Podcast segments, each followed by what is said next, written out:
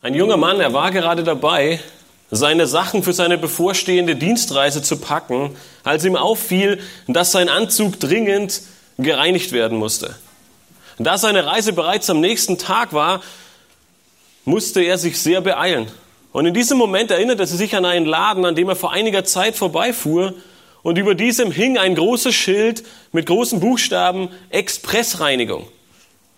In seiner Not machte er sich auf den Weg dorthin, um seinen Anzug rechtzeitig für seine Dienstreise wiederzubekommen. Dort angekommen, füllte er das Etikett aus, um seinen Anzug und um alle, alle Reinigungswünsche anzugeben und übergab ihn der Mitarbeiterin und sagte, ich nehme die Expressreinigung, damit ich meinen Anzug noch heute wiederbekomme. Die Mitarbeiterin, sie sah ihn etwas verdutzt an und sagte, ich kann ihr ihren Anzug frühestens übermorgen zurückgeben. Da schaute der Mann und sagte, aber draußen auf dem Schild stand doch Expressreinigung, das müsste doch noch heute sein. Aber nein, antwortete die Mitarbeiterin, das ist nur der Name des Ladens. Es ist ziemlich frustrierend, wenn uns etwas Tolles angepriesen wird, doch die Realität, sie sieht völlig anders aus, oder? Unter einer Expressreinigung würden wir keine Reinigung in 48 Stunden verstehen. Aber was würdest du von einer Person erwarten, auf dessen Shirt mit großen Buchstaben Ich bin ein Christ geschrieben steht. Wenn du heute hier sitzt und an Jesus Christus glaubst als deinen Herrn und Retter, was denkst du von dir selbst? Heißt du nur Christ oder bist du ein Christ? Wir haben in den letzten Monaten einige Predigten über den Beginn der Bergpredigt von Jesus in Matthäus 5 gehört. Theo, er hatte zu jeder der neun Seligpreisungen eine Predigt gehalten, um uns die Wichtigkeit dieser Worte Jesu vor Augen zu führen. Jesus, er verkündigte dabei kein neues Gebot. Er schnürte die Gebote und die Gesetze nicht noch enger, als sie waren. Jesus, er zeigte den Zuhörern auf, wie ein Leben aussehen soll, wenn du ein Bürger des Königreiches Gottes sein möchtest. Jesus, er sprach von Sanftmut, von Gerechtigkeit, von Barmherzigkeit, von einem reinen Herzen, von Friedfertigkeit, aber auch von Schmähung und Verfolgung. Ein Gläubiger, er soll ein Leben führen, das sich nach seinem Erretter ausstreckt. Jesus, er machte mit diesen Seligpreisungen deutlich, wie ein Mensch aussehen muss, der Teil von Gottes Königreich ist. Nach diesen Seligpreisungen geht Jesus nun einen Schritt weiter und er verdeutlicht die Rolle eines jeden Gläubigen. Er zeigt den Gläubigen auf, wie sich das im Leben auswirken soll von all dem, was er in den Seligpreisungen angekündigt hat. Und Jesus, er benutzt dabei zwei Illustrationen, um uns aufzuzeigen, wie mein und dein Leben als Gläubiger aussehen soll und welche Rolle du auf diesem Planeten, in deiner Stadt, in deiner Nachbarschaft und schlussendlich auch in deiner Familie hast. Die Frage, die ich dir heute stellen möchte, ist, lebst du deinen Glauben?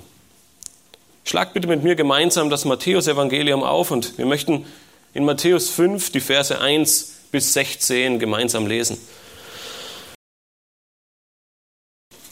Als er aber die Volksmenge sah, stieg er auf den Berg, und als er sich setzte, traten seine Jünger zu ihm. Und er tat seinen Mund auf zu einer Rede, lehrte sie und sprach, Glückselig sind die geistlich Armen, denn ihrer ist das Reich der Himmel. Glückselig sind die Trauernden, denn sie sollen getröstet werden. Glückselig sind die Sanftmütigen, denn sie werden das Land erben. Glückselig sind die nach der Gerechtigkeit hungern und dürsten, denn sie sollen satt werden. Glückselig sind die Barmherzigen, denn sie werden Barmherzigkeit erlangen. Glückselig sind die reinen Herzens sind, denn sie werden Gott schauen. Glückselig sind die Friedfertigen, denn sie werden Söhne Gottes heißen.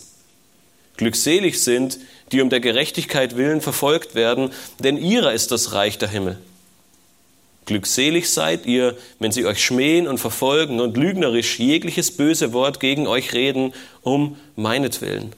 Freut euch und jubelt, denn euer Lohn ist groß im Himmel. Denn ebenso haben sie die Propheten verfolgt, die vor euch gewesen sind. Ihr seid das Salz der Erde. Wenn aber das Salz fade wird, womit soll es wieder salzig gemacht werden? Es taugt zu nichts mehr, als dass es hinausgeworfen und von den Leuten zertreten wird. Ihr seid das Licht der Welt. Es kann eine Stadt, die auf einem Berg liegt, nicht verborgen bleiben. Man zündet auch nicht ein Licht an und setzt es unter den Scheffel, sondern auf den Leuchter. So leuchtet es allen, die im Haus sind. So soll euer Licht leuchten vor den Leuten, dass sie eure guten Werke sehen und euren Vater im Himmel preisen. Jesus ergeht nach diesen Seligpreisungen dazu über und zeigt seinen Zuhörern auf, wie sich ihr Glaube in ihrem Leben auswirken muss. In den Versen 13 bis 16, die wir uns heute ansehen möchten, gibt Jesus dir zwei Aufforderungen, wie du deinen Glauben leben sollst. Und er schließt in Vers 16 mit der Auswirkungen, mit der Auswirkung dieses Lebens im Glauben. Ich möchte dich heute ermutigen, diese beiden Aufforderungen, die Jesus uns in seiner Bergpredigt gibt, dass wir diesen Aufforderungen folgen, damit wir am Ende unser allerhöchstes Ziel erreichen, nämlich den Vater im Himmel alle Ehre zukommen zu lassen. Jesus, er beginnt in Vers 13 mit der ersten dieser beiden Aufforderungen. Er zeigt auch dir damit auf, dass du deinen Glauben leben sollst, indem du die Sünde bekämpfst. Die letzte Seligpreisung, sie ist jene, die wir wahrscheinlich am wenigsten hören wollen. Verschmähung, Verfolgung und böse Worte gegen dich. Doch nach dieser Aussage und genau in diesem Kontext folgt nun der erste Vers, den Jesus unmittelbar danach weitergibt. Und wir haben gerade in Vers 13 gelesen, ihr seid das Salz der Erde. Wenn aber das Salz fade wird, womit soll es wieder salzig gemacht werden? Es taugt zu nichts mehr, als dass es hinausgeworfen und von den Leuten zertreten wird. Jesus, er spricht immer noch zu der gleichen Zuhörerschaft. In Vers 1 haben wir gelesen, dass sich die Jünger zu ihm gesetzt haben und er spricht sie nun direkt an und sagt, ihr seid das Salz der Erde. Sie sind es. Du bist das Salz der Erde, wenn du an Jesus Christus glaubst. Nun, was meint er damit? Salz war zur damaligen Zeit sehr kostbar und wurde gleich für mehrere verschiedene Dinge benutzt. Es diente als Gewürz, wie auch heute noch, als Dünger. Es wurde auch für die Arznei oder als Arznei benutzt. Aber es gab eine Aufgabe, die höchstwahrscheinlich die wichtigste war von allen. Und zwar Salz hatte die Funktion eines Konservierungsmittels. Salz wurde benutzt, um Lebensmittel, allen voran Fleisch, haltbar zu machen und so vor dem frühzeitigen Verrotten zu schützen. Fleisch, es wurde mit Salz eingerieben, um Bakterien davon abzuhalten, in das Fleisch einzudringen und es so ungenießbar zu machen. Jesus, er nutzte genau dieses Bild des Salzes, was den Leuten damals vertraut war, um diese Funktion als Konservierungsmittel für seine Jünger deutlich zu machen, es ihnen vor Augen zu führen. Er sagte mit anderen Worten, so wie das Salz die Bakterien abhält bzw. bekämpft, sollt auch ihr, sollst auch du der Sünde entgegenstehen. Man soll an den Gläubigen erkennen, dass in ihrem Leben etwas anders ist, dass in ihrem Leben etwas geschehen ist, was in viele andere Leben nicht passiert ist. Sie sind nicht mehr wie die anderen. Sie leben nicht mehr das gleiche sündhafte Leben wie zuvor. Es hat ein Machtwechsel stattgefunden, wie wir es häufig in der Schrift lesen. Jesus Christus, er hat dich von der Sünde befreit. Er hat dich in den Stand eines Kindes Gottes versetzt. Bleibt diese lebensverändernde Tat ohne weitere Folgen? Und Jesus sagt, nein, das kann sie nicht. Genau diese Tat soll in unserem Leben sichtbar werden. Wie das Salz haben auch wir eine wichtige Funktion hier auf diesem Planeten. Und die Frage, die Jesus in Vers 13 stellt, verdeutlicht das nur umso mehr. Er sagt, wenn aber das Salz fade wird, womit soll es wieder salzig gemacht werden? Nun, diese Frage, sie wirft gleich einige weitere Fragen auf. Wir stellen uns die Frage, wie kann das sein? Kann Salz fade oder salzlos werden? Und wenn tatsächlich möglich, wie kann es wieder salzig gemacht werden? Nun, Kochsalz, wie wir es heute in den allermeisten Haushalten zu Hause verwenden, ist rein chemisch gesehen Natriumchlorid. Natriumchlorid ist einer der Stoffe, die am häufigsten auf unserem Planeten vorkommen. Am meisten ähm, für alle die, die ihren Sommer am Meer verbringen, im Wasser. Drei Prozent des Meerwassers ist mit Natriumchlorid versetzt. Außerdem kommt Natriumchlorid in dem Mineral Halit vor, das zu 98 Prozent in den äh, Salzstein, in den Salzsteinlagerstätten vorkommt. Weltweit vermutet man, dass auf diesem Planeten ungefähr 4 Billionen Tonnen Salz vorhanden sind. Das ist eine 4 mit 12 Nullen hinten dran. Eine unvorstellbare Menge an Salz, die sich auf diesem Planeten befindet. Und diese großen Salzvorkommen, von denen wir hier sprechen, sie bestanden oder bestehen mit ziemlicher Sicherheit schon seit Anbeginn der Welt. Und sie sind nie salzlos geworden. Wir bauen heute Salz ab und es ist genauso salzig und genauso ähm, verziehen wir das Gesicht, wenn wir Salz in den Mund bekommen, wie die Leute vor zwei oder dreitausend Jahren. Da Salz zudem eine chemische Verbindung ist, kann es eigentlich nicht salzlos werden. Wie kommt Jesus also zu dieser Aussage? Nun, Albert Barnes, er schreibt in seinem Kommentar, in orientalischen Ländern war das Salz, das man verwendete, nicht rein sondern war mit pflanzlichen und erdigen Stoffen vermischt. Wenn es seinen Salzgehalt verlor, blieben nur diese erdigen Bestandteile zurück. Sie waren zu nichts mehr Nütze, außer, wie wir in dem Text lesen, auf Straßen oder Wege geschüttet zu werden. Mit anderen Worten wurde das Salz zur damaligen Zeit nur deswegen fade, weil es verunreinigt war bzw. wurde. Und so war es nicht mehr möglich, dieses Salz wieder salzig zu machen. Am Ende blieben nur noch diese Verunreinigungen über und es wurde schlussendlich hinausgeworfen, weil es zu nichts mehr zu gebrauchen war. Jesus er nutzte ganz bewusst diese Illustration, weil er häufig in seinem Dienst von genau solchen Leuten umzingelt war. Wir lesen in, der ganzen, in den ganzen Evangelien, dass die Pharisäer ihn auf Schritt und Tritt verfolgten und ihn beobachteten und immer wieder versuchten, ihn in eine Falle zu locken. Die Pharisäer, sie führten nach außen hin ein scheinbar vorbildliches Leben. Tatsächlich sah es in ihrem Leben jedoch ganz anders aus. Ihr Leben war geprägt von Gesetzlichkeit und Heuchelei. Genau aus diesem Grund ermahnte sie Jesus immer wieder und tadelte sie für ihre falsche Sichtweise. Ihr Leben, es war nicht auf Gott ausgerichtet. Sie hatten nicht Gott im Blick. Ihr Ziel war es nicht, die Sünde zu bekämpfen und vor Gott ein heiliges Leben zu führen, sondern es war vielmehr eine Selbstdarstellung. Sie dachten sich, dass sie mit ihrem scheinbar gesetzlichen und vorbildlichen Leben Gott in irgendeiner Art und Weise beeindrucken könnten. Ihnen war es wichtiger, nach außen hin ein gutes Leben zu führen, aber ihre Sicht war dabei völlig verdreht und ihr Lebenswandel nicht auf Gott ausgerichtet, sondern vielmehr auf sich selbst. Einer der Paradebeispiele ist vielleicht der Pharisäer im Tempel, wenn ihr euch an ihn erinnert. Könnt ihr euch noch an sein Gebet in Lukas 18, Vers 11 erinnern? Dort lesen wir, Oh Gott, ich danke dir, dass ich nicht so bin wie die übrigen Menschen. Räuber, Ungerechte, Ehebrecher oder auch wie, der, wie dieser Zöllner da. Das ist genau das Gegenteil von dem, was Jesus bisher in seiner Bergpredigt gesagt hatte. Die ganze Bergpredigt war und ist somit in gewisser Weise ein direkter Angriff auf das ganze theologische und geistliche System der damaligen Zeit. Jesus macht deutlich, dass Gott keine Gesetzlichkeit will. Er will keine Heuchelei. Er will auch keine nach außen hin scheinbare Nachfolge, sondern er will Gläubige, die ihm tatsächlich nachfolgen. Die sich jeden Tag aufs Neue bewusst werden, dass sie in einer völligen Abhängigkeit von ihm leben.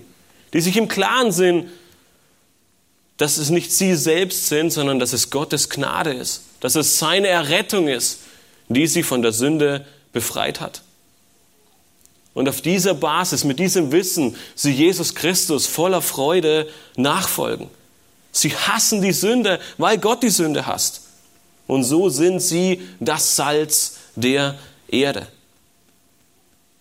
Und Jesus sagt, so wie er damals zu seinen Jüngern sprach, auch heute zu dir, du sollst mit deinem Leben die Gnade und die Herrlichkeit Gottes darstellen und gegen die Sünde kämpfen. Und das ist der Auftrag, den wir heute als Gläubige in dieser Welt haben. Ansonsten hätten es Gott direkt nach unserer Errettung zu sich holen können und es gäbe keinen Grund, länger hier zu bleiben. Jeder, der ein Kind Gottes ist, muss diesen Auftrag erfüllen, ein Vorbild in dieser Welt zu sein, ein Leben zur Ehre Gottes zu führen, diese frohe Botschaft des Evangeliums verkündigen und durch unseren Wandel und durch unser Gebet ein Zeugnis für Christus in dieser Welt sein. Wenn du das nicht bist, dann zeigt Jesus die Folge dessen auf. Im letzten Teil von Vers 13 haben wir gelesen, es taugt zu nichts mehr wenn wir nicht so leben, sagt Jesus, unser Leben taugt zu nichts mehr, als dass es hinausgeworfen wird und von den Leuten zertreten wird. Nun, welchen Zweck erfüllt salzloses Salz? Die Bibel sagt uns gar keinen. Du kannst dein Fleisch damit einreiben, solange du möchtest, doch die Bakterien, sie haben leichtes Spiel. Es bringt keine Konservierung mehr mit sich. Das Fleisch verrottet und es hat zu nichts gedient. Deswegen schmeißt du es weg und zertrittst es draußen an der Straße. Nun, was bedeutet das für unser eigenes Leben? Nun, wir wissen, dass es nicht bedeutet, dass du deinen Glauben oder deine Errettung verlieren könntest. Denn in diesem Fall, von dem Jesus hier spricht, hast du diesen Glauben gar nicht. Die Schrift liefert uns ein sehr gutes Beispiel. Jesus Christus selbst, er liefert uns dieses Beispiel. Einige Kapitel später, in Matthäus 13, erzählt Jesus den Jüngern das Gleichnis vom Seemann. Es gibt vier Böden, von denen Jesus berichtet, auf denen alle vier der Same fällt. Einer der Böden, er war der Weg und der Same, er wurde sofort von den Vögeln gefressen. Auf den anderen Böden wuchs zwar eine Pflanze, aber durch felsigen Boden, durch Disteln und Dornen starben diese Pflanzen früher oder später ab. Nur der letzte Boden, er war fruchtbar und auf diesem Boden wuchs nicht nur eine Pflanze, sondern sie brachte viele Früchte hervor. Wenige Verse später legt Jesus den Jüngern dieses Gleichnis aus und zeigt ihnen auf, dass der Seemann das Wort Gottes verkündigt. Doch während es in den ersten drei Fällen entweder gleich zu Beginn oder im Laufe der Zeit stirbt bzw. verworfen wird, dringt es nur im letzten, in diesem fruchtbaren Boden ins Herz ein und eine Pflanze wächst und Früchte kommen zum Vorschein. Eine tatsächliche Wiedergeburt, wie sie uns die Bibel nennt. Obwohl zu Beginn bei zwei der Böden ebenso eine prächtige Pflanze emporschoss, obwohl vielleicht zu Beginn ein Interesse, ja vielleicht sogar eine große Begeisterung da war, stirbt früher oder später diese Pflanze ohne Frucht gebracht zu haben. Genauso ist es hier in Matthäus 5. Jesus sagt, du bist das Salz der Erde. Ihr seid das Salz der Erde. Das ist ein Fakt, das ist unsere Stellenbeschreibung, die wir als Gläubige haben. Und mit anderen Worten sagt Jesus, wenn das nicht deine Stellenbeschreibung ist, wenn das nicht dein Leben ausmacht, dann bist du nicht gläubig. Und deswegen wirst du früher oder später dem Gericht verfallen. Du erfüllst nicht den Zweck eines Gläubigen, du taugst zu nichts. Das ist ein sehr, sehr hartes Urteil. Doch Jesus Christus er selbst fällt dieses Urteil in Vers 13 über jene Menschen, die diesem Auftrag nicht nachkommen. Und deswegen ist es wichtig, dass wir uns immer wieder aufs Neue uns die Frage stellen, entspricht mein Leben dieser Stellenbeschreibung? Jesus sagt, es ist mein Auftrag, die Sünde zu bekämpfen und ein Leben zu führen, das dem Königreich Gottes entspricht. Du willst rein sein und nicht vermischt mit allen möglichen Unreinheiten. Genau wie das Salz zur damaligen Zeit. Es wurde fade. Als ein Jünger Jesu bist du aufgerufen, als Konservierungsmittel in dieser Welt zu wirken, indem du den Normen des Königreiches Gottes entsprichst. Du bist berufen, ein moralisches Desinfektionsmittel zu sein. In einer Welt, deren moralische Standards ja förmlich von Tag zu Tag sinken und irgendwann höchstwahrscheinlich nicht mehr existieren werden. Nun, das ist kein Auftrag, den wir auf die leichte Schulter nehmen können. Das ist kein Auftrag, den wir so im Vorbeigehen mitmachen und uns denken, das klappt irgendwie. Das ist ein Auftrag, der alles von dir abverlangen wird. Aber er bringt großen Segen. Und das sehen wir gleich in den nächsten Versen. Noch hier in Vers 13 finden wir diese erste Aufforderung. Lebe deinen Glauben, indem du die Sünde bekämpfst. Die zweite Aufforderung, die Jesus dann in Vers 14 bis 15 gibt, ist, du bist das Licht der Welt. Diese zweite Aufforderung, sie zeigt dir auf, dass du deinen Glauben leben sollst, indem du Gottes Herrlichkeit durch dich erstrahlen lässt. Jesus erfährt in seiner Illustration fort und benutzt ein zweites Bild, um seinen Jüngern ihre Aufgabe in dieser Welt vor Augen zu führen. In den Versen 15, 14 äh, und 15 haben wir gelesen, ihr seid das Licht der Welt. Es kann eine Stadt, die auf einem Berg liegt, nicht verborgen bleiben. Man zündet auch nicht ein Licht an und setzt es unter den Scheffel, sondern auf den Leuchter, so leuchtet es allen, die im Haus sind. Nun, wir sagen euch immer wieder in den Predigten, in den Hauskreisen, dass es wichtig ist, nicht nur die Bibel zu lesen, das natürlich das höchste Prinzip ist, aber sich auch ein bisschen Gedanken zu machen, in, welcher, in welches Umfeld hinein, zu welcher Zeit sprechen die Autoren, spricht Jesus selbst diese Worte. Und hier ist es besonders interessant, das zu sehen, weil Jesus, er spricht zu den Juden. Und viele von ihnen hatten eine sehr, sehr hohe Sicht von sich selbst. In Römer 2, Vers 17 bis 19 schreibt Paulus Folgendes über sie. Er sagt, siehe, du nennst dich einen Juden und verlässt dich auf das Gesetz und rühmst dich Gottes und kennst seinen Willen und verstehst zu prüfen, worauf es ankommt, weil du aus dem Gesetz unterrichtet bist. Und du traust dir zu, ein Leiter der Blinden zu sein, ein Licht derer, die in der Finsternis sind.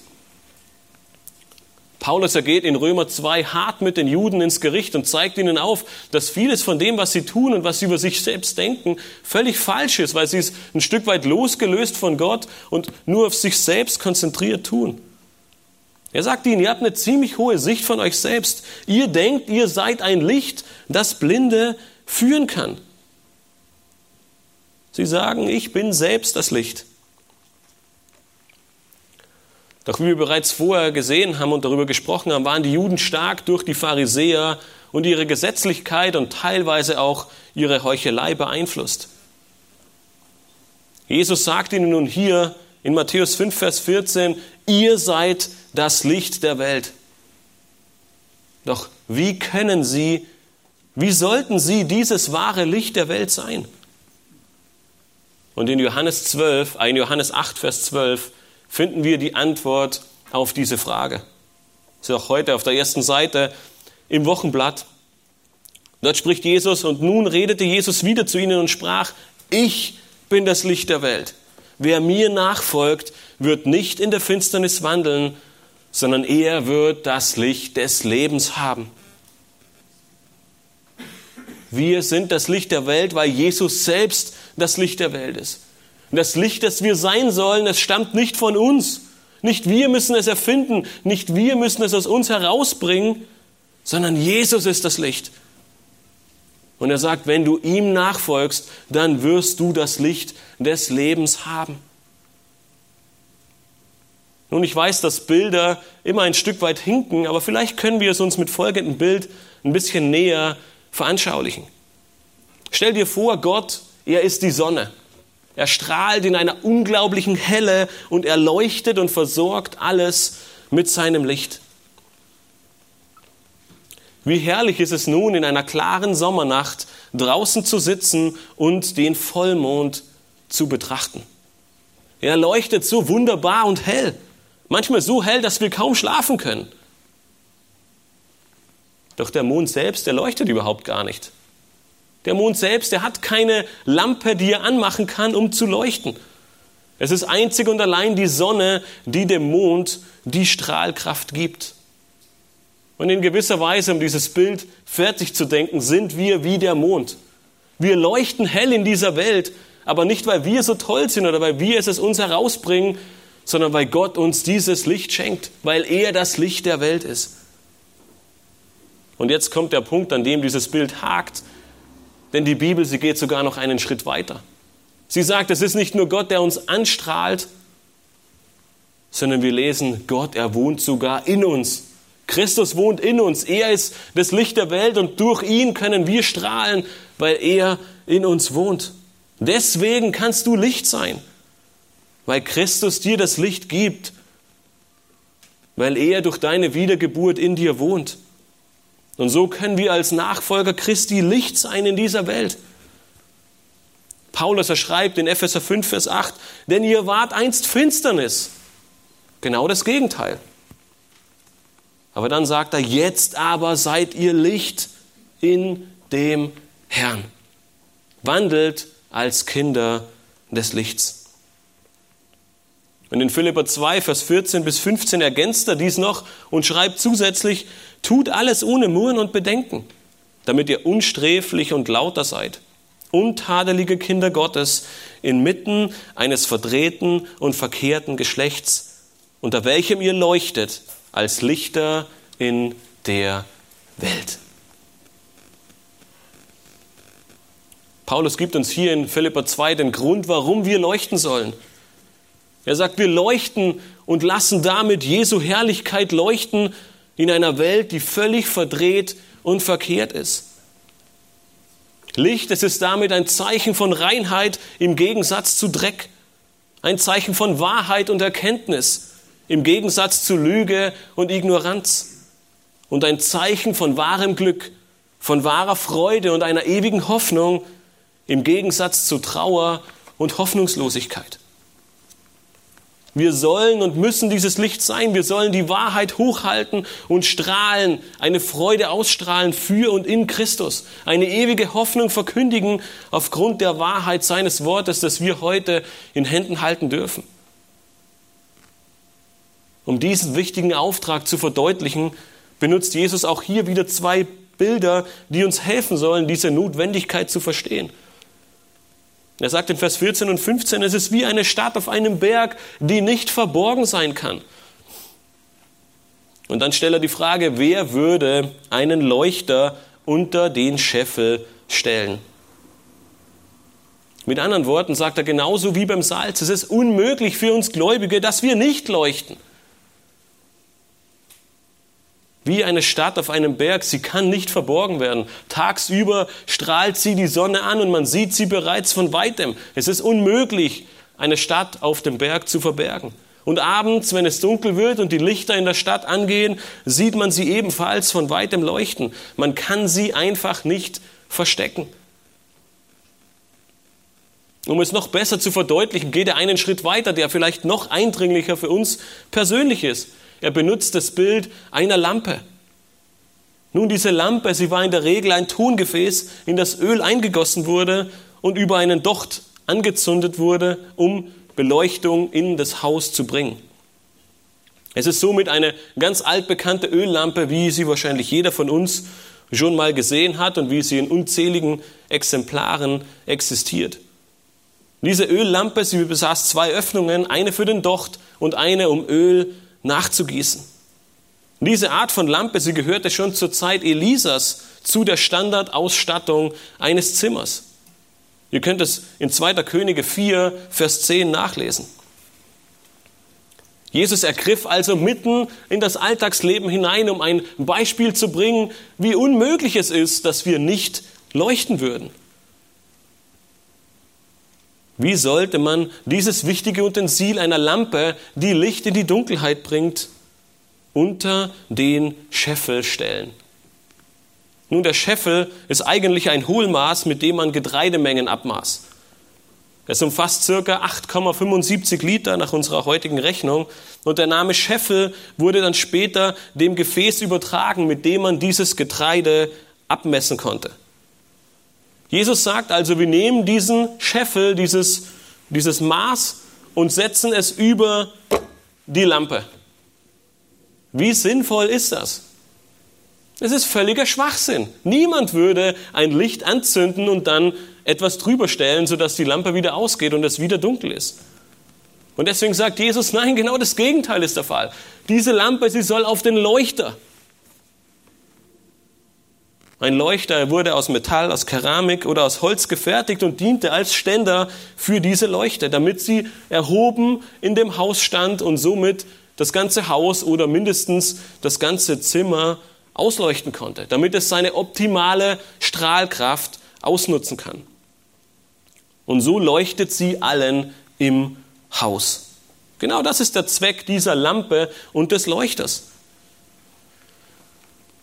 Diese beiden Aufforderungen, die Jesus uns hier gibt, sie machen einmal mehr deutlich und zeigen uns diesen wichtigen Auftrag, den wir hier als Gläubige in dieser Welt haben.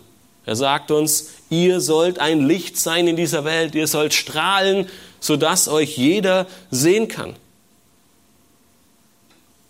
Beide Aufforderungen, sei das Salz der Erde und sei das Licht der Welt, sind die Auswirkungen der Bergpredigt im Leben eines jeden einzelnen Gläubigen. Du kannst nicht anders, als die Sünde zu bekämpfen und die Herrlichkeit Gottes und diese frohe Botschaft in die Welt hinausstrahlen, wenn du wirklich von Jesus Christus ergriffen bist, wenn du von ihm errettet wurdest. Und deswegen müssen wir uns nach diesen Versen auch die Frage stellen, strahlen wir, strahlst du als Christ in dieser Welt? Wir haben gerade vorher in Philippa 2 gelesen, dass wir ein Licht in einer verdrehten und verkehrten Welt sein sollen. Blendest du dein Umfeld? Blendest du deine Familie, deine Freunde, deine Arbeitskollegen oder deine Nachbarn? Können sie dich kaum noch ansehen, weil die Herrlichkeit Gottes so aus dir herausstrahlt? Nun, ich weiß, es ist vielleicht etwas übertrieben, aber das ist das Bild, was Jesus uns hier gibt. Erkennen sie durch deinen Wandel, deine Worte, deine Taten, dass in deinem Leben etwas anders ist? Wenn jemand anderes sie fragt, würden sie sofort sagen, ja, der, ich weiß nicht, was mit ihm los ist, aber er ist auf jeden Fall anders als alle meine anderen Kollegen, die hier in dem Raum sitzen. Die Auswirkungen all dessen, was wir in den letzten Wochen gehört haben, sie finden genau hier in diesen wenigen Versen ihre Anwendung. Nicht nur die Predigten von Theo über die Seligpreisungen, die wir die letzten Monate gehört haben, auch die Predigt von Matthias vor einigen Wochen über die Errettung aus Johannes 3 und die Predigt von letzter Woche über den breiten und den schmalen Weg, sie finden alle hier ihre Anwendung. Diese Tatsache der Errettung, diese Tatsache, dass wir als Gläubige auf dem schmalen Weg sind, sie müssen Auswirkungen in unserem Leben haben. Und Jesus sagt, sie machen sich sichtbar, indem ihr Salz und Licht in dieser Welt seid. Indem ihr gegen die Sünde kämpft und für Christus einsteht, ihn strahlen lässt in dieser Welt. Bist du Salz und Licht in dieser Welt? Kennzeichnet das dein Leben und deine Hingabe für Christus?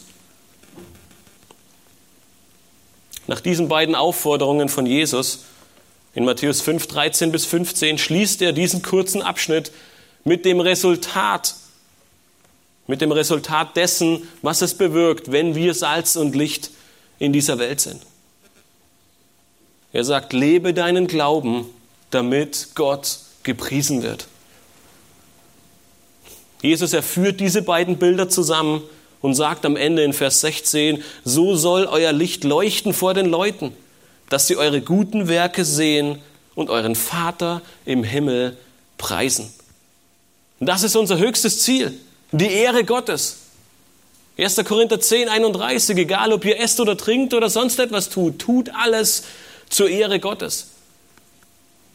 Doch nicht nur unsererseits. Jesus, er geht sogar hier einen Schritt weiter und sagt, mit unserem Vorbild, mit unserem Salz und Lichtsein in der Welt werden wir bewirken, dass die Menschen um uns herum, die Gott nicht kennen, ihn anfangen zu erkennen und ihn preisen und ihm die Ehre zukommen lassen. Wie funktioniert das? Durch unsere guten Werke. Doch was sind diese guten Werke? Und auch hier ist es wichtig, den Kontext und die ganze Bergpredigt zu betrachten. Unsere guten Werke werden zum einen in den Seligpreisungen bereits aufgeführt.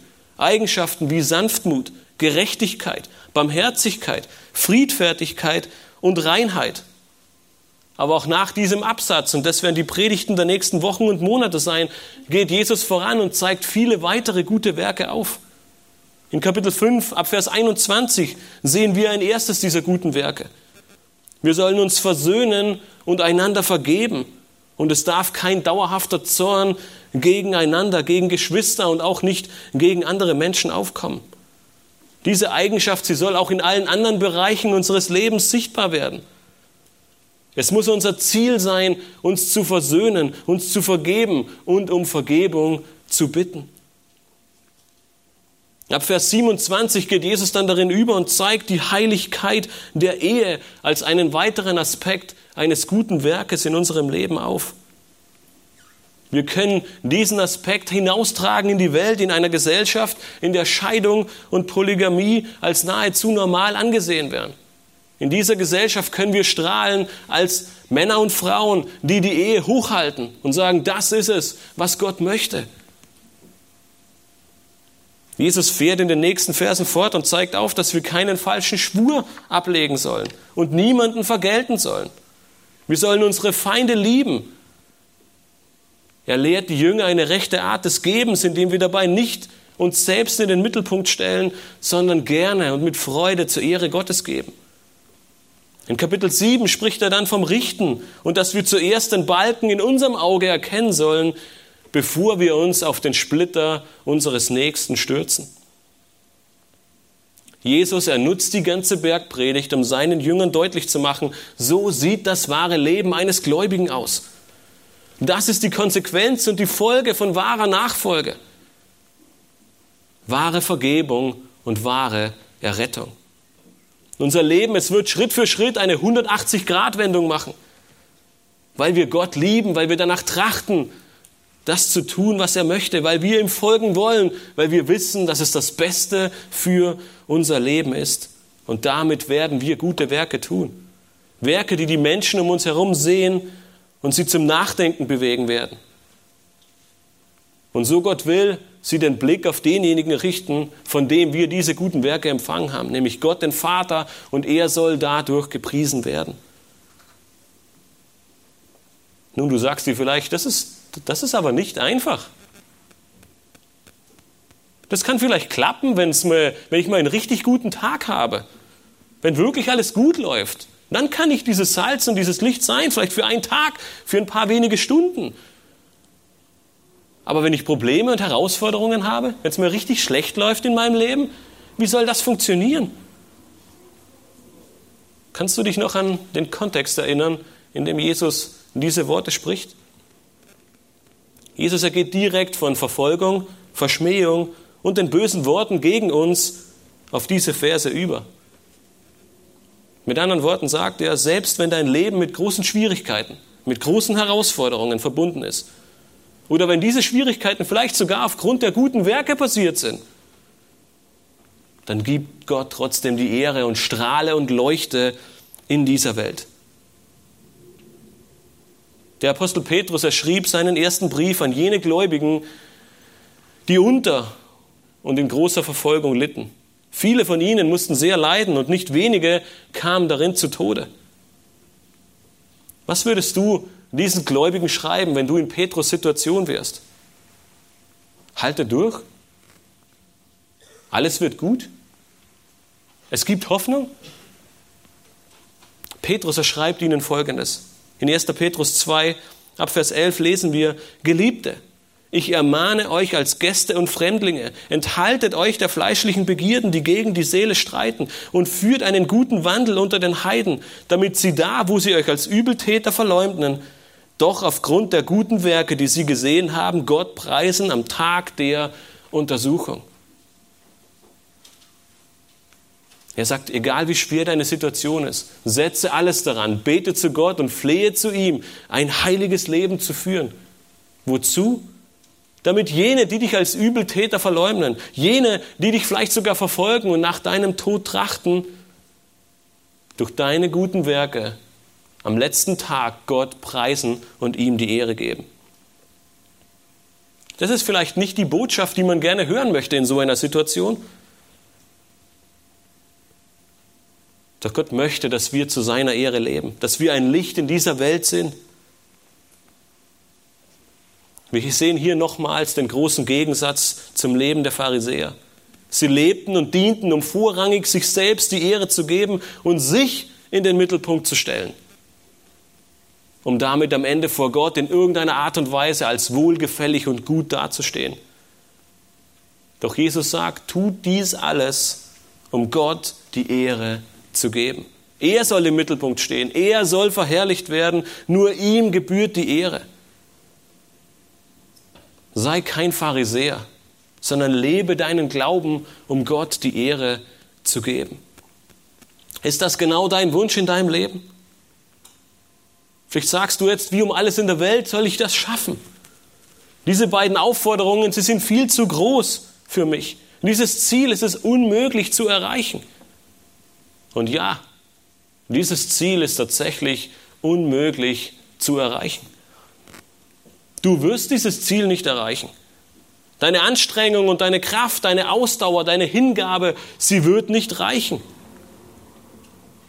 Doch aus 2. Petrus 1 wissen wir, dass seine göttliche Kraft uns alles gegeben hat, was wir brauchen, um ein Leben in Gottes Furcht zu führen. Es ist nicht deine Anstrengung, es ist nicht deine Kraft, es ist nicht deine Macht, die du aufwenden musst, sondern Gott gibt dir all dies. Durch ihn kannst du es schaffen. Seit längerer Zeit hat unsere Tochter große Probleme mit ihrer Haut.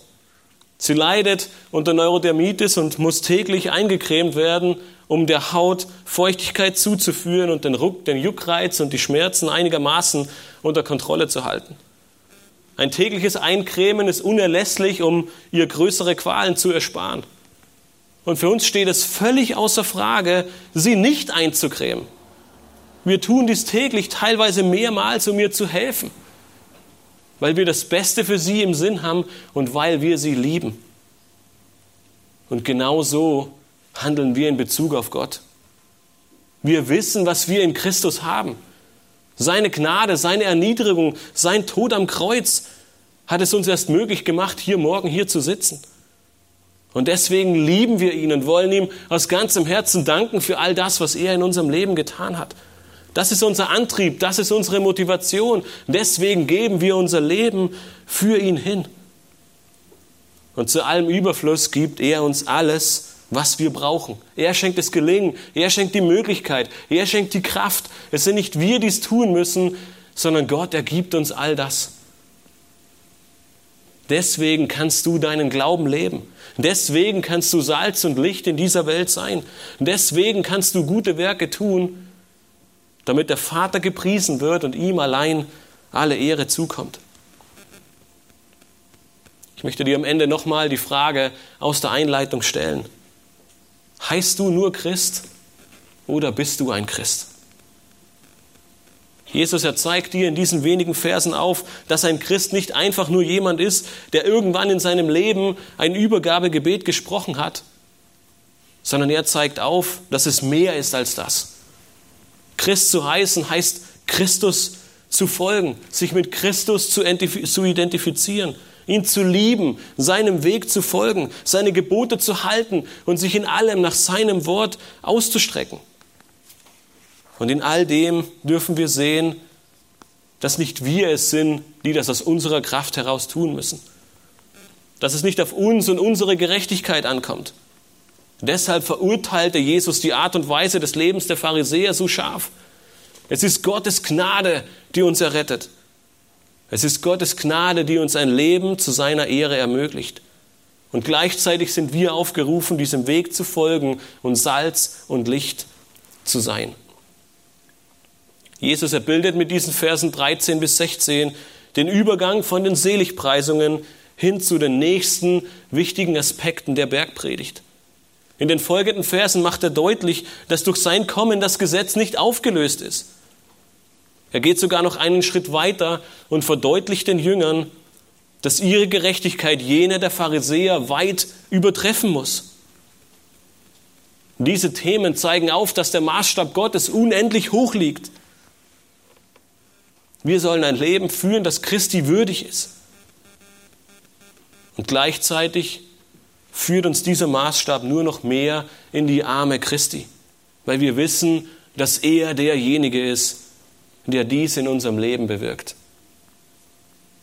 In seinem Brief an Titus bringt der Apostel Paulus diese wunderbare Tatsache auf den Punkt. Er erhebt Gottes Gnade und zeigt auf, was sie in unserem Leben bewirkt. Nämlich nicht nur die Errettung. Ich möchte schließen mit diesen Versen aus Titus 2, Vers 11 bis 14, die uns nochmal diesen Aufruf entgegenrufen, lebe ein Leben und preise damit in allem Gott. Paulus er sagt in Titus 2 ab Vers 11, dass es nicht nur die Gnade ist, die uns errettet, sondern dass es die Gnade ist, die uns hilft, ein Leben zu seiner Ehre zu führen. Wir lesen ab Vers 11, denn die Gnade Gottes ist erschienen, die heilbringend ist für alle Menschen Sie nimmt uns in Zucht, damit wir die Gottlosigkeit und die weltlichen Begierden verleugnen und besonnen und gerecht und gottesfürchtig leben in der jetzigen Weltzeit, indem wir die glückselige Hoffnung erwarten und die Erscheinung der Herrlichkeit des großen Gottes und unseres Retters Jesus Christus, der sich selbst für uns hingegeben hat, um uns von aller Gesetzlosigkeit zu erlösen und für sich selbst ein Volk zum besonderen Eigentum zu reinigen, das eifrig ist, gute Werke zu tun. Lasst uns gemeinsam beten.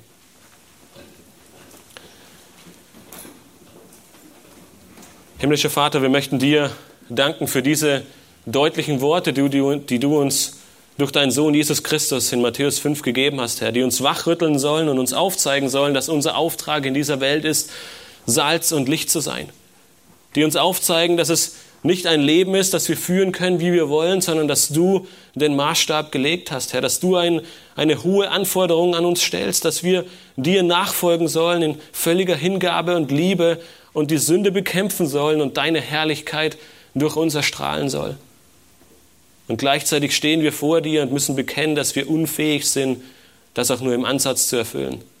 Und so sehen wir in Titus 2, dass deine Gnade umso größer wird, wenn wir sehen, dass sie uns nicht nur errettet hat, sondern dass sie uns alles gibt, um genau dieses Leben zu führen. Dass sie uns alles schenkt, um ein Leben zu deiner Herrlichkeit zu führen. Ein Leben, das dir die Ehre gibt und ein Leben, das uns als Zeugen in dieser Welt zurücklässt. Herr, ein Leben, in dem wir dir die Ehre geben können, in dem wir aufzeigen dürfen, dass wir anders sind, nicht weil wir besser sind, sondern weil es deine Gnade ist, die uns errettet hat. Herr, lasse uns unseren Glauben leben, damit wir Salz und Licht sind in dieser Welt, damit wir die Sünde bekämpfen und deine Herrlichkeit erstrahlt, damit am Ende in allem dir die Ehre zukommt und dein Name gepriesen wird. Amen.